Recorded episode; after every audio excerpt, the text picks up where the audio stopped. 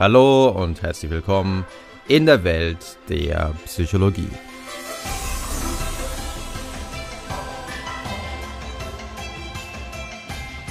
Angst und Stress neu bewerten.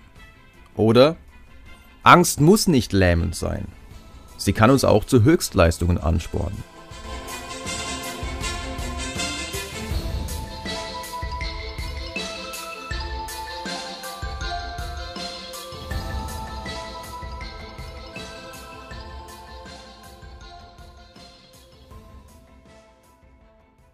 Viele Jahre hat man in der Wissenschaft gedacht, ja, Angst und vor allem langwieriger Stress, das ist so ziemlich das Schlechteste, was man dem eigenen Körper antun kann. Es führt nicht nur zu niedriger Produktivität, zu schlechteren Arbeitsleistungen, es wirkt sich vor allem auch negativ auf unsere Gesundheit aus. Unser Immunsystem scheint geschwächt zu sein, Wunden heilen langsamer, wir sind anfälliger für Erkältungen und auch unser Herz leidet unter diesem Dauerstress.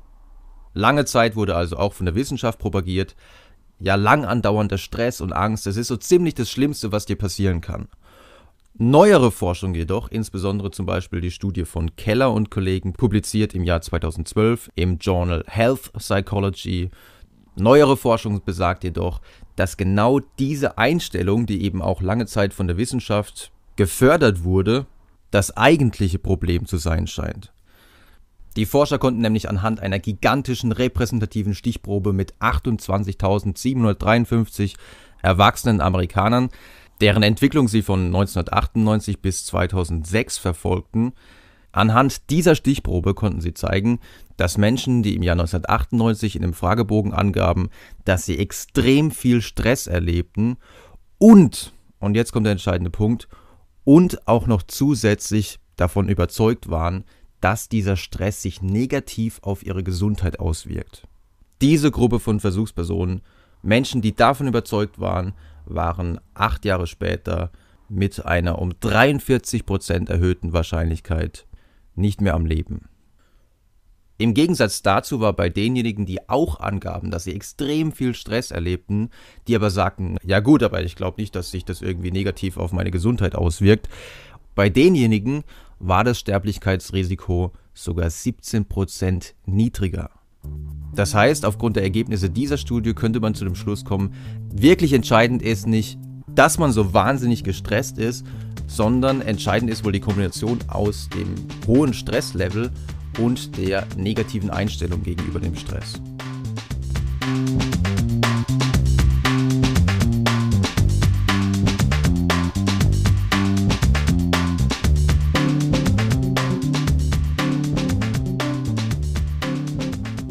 Gegenüber diesen Ergebnissen könnte man zu Recht einwenden, naja, das ist ja nur eine Korrelation.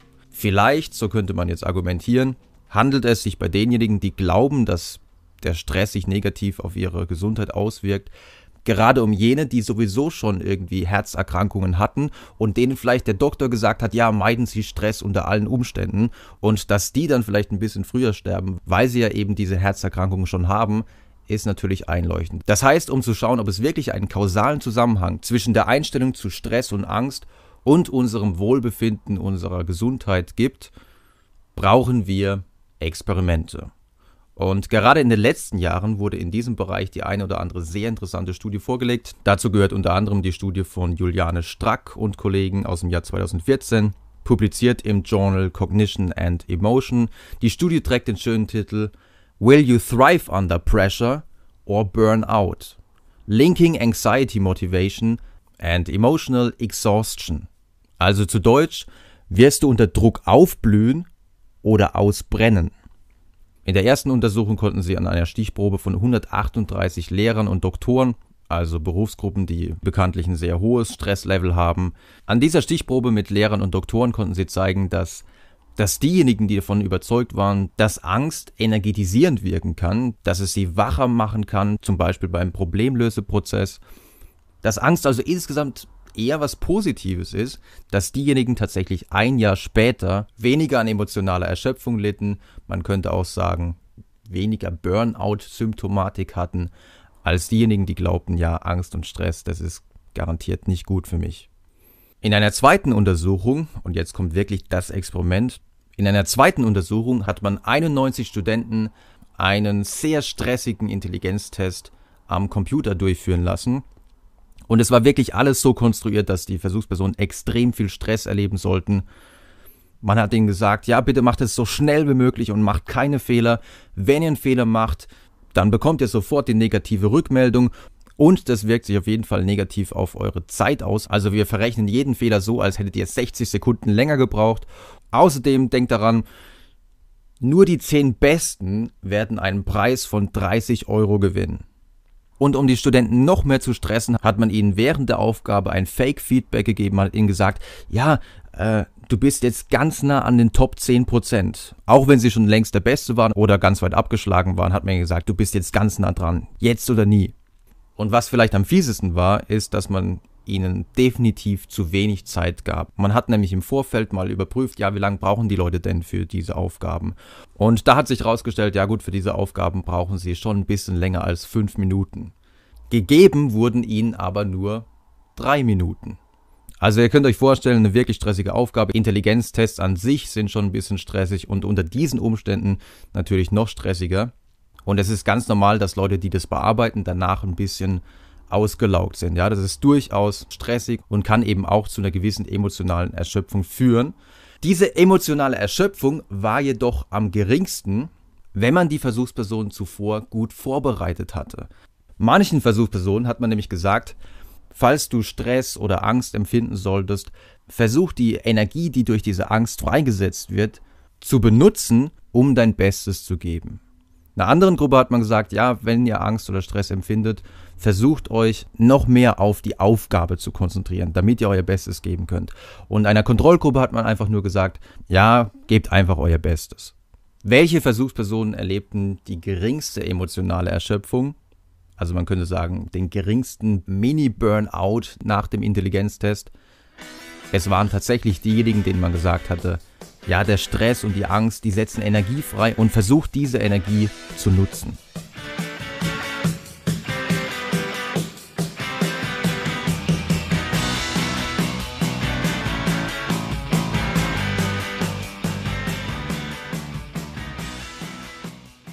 In einem anderen Experiment von Krum und Kollegen 2013 publiziert im Journal of Personality and Social Psychology. Diese Studie trägt den Titel Rethinking Stress The Role of Mindsets in Determining the Stress Response. In diesem Experiment konnte man zeigen, dass das Mindset, also die Einstellung, die Überzeugung, die man bezüglich dem Stress entwickelt, sich nicht nur auf das subjektive Wohlbefinden auswirkt, sondern eben auch auf die Arbeitsleistung. Versuchspersonen waren in diesem Fall 388 Mitarbeiter eines großen Finanzinstituts. Und um diesen Mitarbeitern ein anderes Bild vom Stress zu vermitteln, hat man ihnen im Laufe einer Woche drei ganz kurze Videos, die Videos gingen nur so circa drei Minuten, alle zwei bis drei Tage zugeschickt. Und in diesen Videos wurden angeblich neueste wissenschaftliche Erkenntnisse vermittelt. Das Ganze wurde noch abgerundet, indem man eben schöne Bilder vom Gehirn zeigte, sodass das Ganze einigermaßen glaubwürdig war. Und es war jetzt so, dass die eine Gruppe in diesen Videos immer wieder die Information bekam, ja, viele Leute glauben, dass Stress negativ ist, aber mittlerweile weiß man, Stress ist hilfreich. Stress kann Energien freisetzen. Natürlich gibt es die Fight-or-Flight-Reaktion, aber das ist ja letztlich auch eine Aktivierung. Ja, und diese Aktivierung, die kann man benutzen. Einer anderen Gruppe hat man genau das Gegenteil gesagt. Der anderen Gruppe hat man gesagt, ja, Stress ist negativ und ähm, wie sich jetzt gezeigt hat, ist Stress sogar noch viel negativer. also man hat wirklich gesagt, ja, es ist äh, ganz, ganz schlimm und deswegen, ja, haltet euch fern von Stress. Und am Ende dieser Woche, um zu schauen, ja, wie hat sich denn diese Intervention ausgewirkt, hat man den Versuchspersonen wieder eine Menge Fragen gestellt. Unter anderem hat man sie auch gefragt, ja, wie glaubst du, wie schätzt du deine eigene Work Performance ein? Und diejenigen, denen gelehrt wurde, dass Stress hilfreich ist, haben im Vergleich zum Vortest häufiger gesagt, ja, ich war irgendwie deutlich produktiver.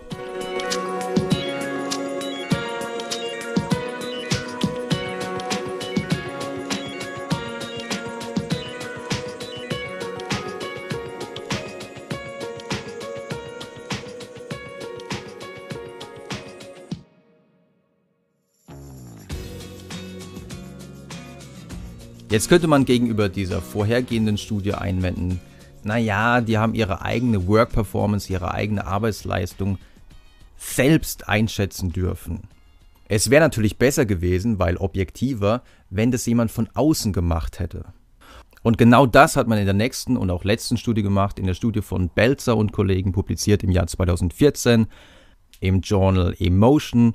Und die Studie trägt den Titel Rethinking Butterflies the effective physiological and performance effects of reappraising arousal during social evaluation.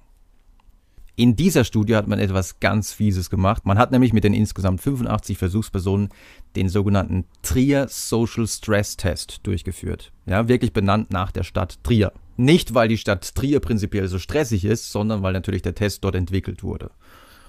Und dieser Stresstest ist wirklich nichts für Leute mit sozialer Phobie, also Leute, die Bewertungsangst haben.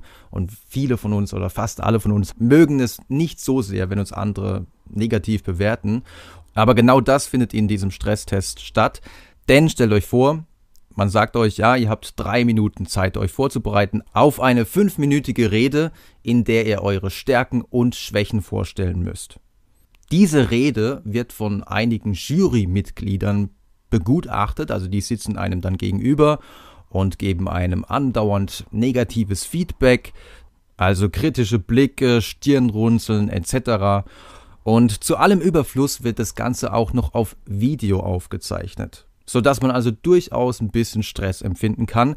Und das Ganze steigert sich vielleicht noch im nächsten Schritt, weil nach fünf Minuten wird einem gesagt, ja, okay, jetzt machen wir ein bisschen Kopfrechnen. Und zwar zähl mal bitte von 996 in siebener Schritten abwärts. 989, 982, 975. Die Jury tut dann noch ein bisschen Druck ausüben und sagt, hey, schneller, schneller. Und wenn man sich verzählt, kann man gleich wieder von vorne anfangen. Also wirklich eine extrem unangenehme Situation. Und was man in dieser Studie jetzt gemacht hat, ist, dass man bei manchen kurz zuvor ein bisschen an der Einstellung zum Thema Stress und Angst gearbeitet hat. Man hat ihnen nämlich gesagt, dass die Erregung, die man während dem Stress empfindet, eben nicht schädlich ist für den Körper, sondern dass es sogar evolutionär gewollt ist, da dadurch Sauerstoff freigesetzt wird und deswegen versuch einfach während den kommenden Experimenten, nämlich während diesem Stresstest, versuch die körperlichen Empfindungen, die du hast, als Hilfestellung deines Körpers wahrzunehmen. Und um das Ganze noch plausibler zu machen, hat man ihnen auch noch drei wissenschaftliche Artikel vorgelegt, in denen immer wieder diese gleiche Message wiederholt wurde. Eine Kontrollgruppe bekam all diese Informationen nicht. Diese Versuchspersonen wurden also relativ unvorbereitet in diesen Stresstest hineingeschickt. Im Ergebnis zeigte sich tatsächlich, man hat nämlich die aufgezeichneten Reden der Versuchspersonen drei unabhängigen Bewertern vorgelegt. Also die wussten nicht, welche Versuchsperson ist jetzt in welcher experimentellen Versuchsbedingung. Im Ergebnis zeigte sich, dass diese unabhängigen Bewerter sagten, ja, also die Versuchsperson, die man zuvor gesagt hat, die Aufregung, die man in Stresssituationen erlebt, die kann eigentlich als Hilfestellung des Körpers interpretiert werden. Jene Versuchspersonen wirkten weniger ängstlich und selbstbewusster. Auch auf nonverbaler Ebene war wohl zu beobachten, dass sie häufiger lächelten, dass sie entspannter waren, dass sie auch eher den Augenkontakt hielten. Und somit wurde auch ihr Vortrag, ihre Rede als solche im Durchschnitt etwas positiver bewertet. Das heißt, selbst wenn man von außen objektiv bewertet, scheint eine Veränderung der Einstellung zum Stress, eine Neubewertung des Stresses eine positive Auswirkung zu haben. Natürlich kommt es aber auch darauf an, wer einem das sagt, weil ja, wir müssen nur die Gedanken ändern, dann verändert sich unsere ganze Welt. Das mit dem Gedanken verändern ist häufig nicht so einfach und, und das selbstständig hinzukriegen ist in der Regel noch schwieriger. Und deswegen war es in diesen Studien ja häufig so, dass Wissenschaftler, Psychologen, Hirnforscher die ja durchaus eine hohe Glaubwürdigkeit haben, dass wenn die das gesagt haben, dann war das tatsächlich auch effektiv. Es ist also kein Wunder, dass auch in der klinischen Psychologie, in der Psychotherapie, die kognitive Therapie oder auch die kognitive Verhaltenstherapie momentan bei vielen psychischen Störungen, insbesondere eben auch bei Angststörungen, das Mittel der Wahl ist, denn kognitive Umstrukturierung kann tatsächlich einen großen Effekt haben. Und wer jetzt sagt, ja gut, was die ganzen Psychologen sagen, das, die verdrehen einem sowieso immer den Kopf, dann überzeugt euch vielleicht eher ein Zitat aus einem Batman-Film, das wirklich gut geeignet ist als Hilfe zur kognitiven Umstrukturierung zum Thema Angst. Und zwar sagt in dieser Szene aus dem Film The Dark Knight Rises, es ist gerade die Situation, dass Batman versucht, aus diesem Gefängnis herauszuklettern, ans Licht zu kommen. Und da sagt ihm dieser Gefängnisinsasse, How can you move faster than possible, fight longer than possible, without the most powerful impulse of the spirit, the fear of death?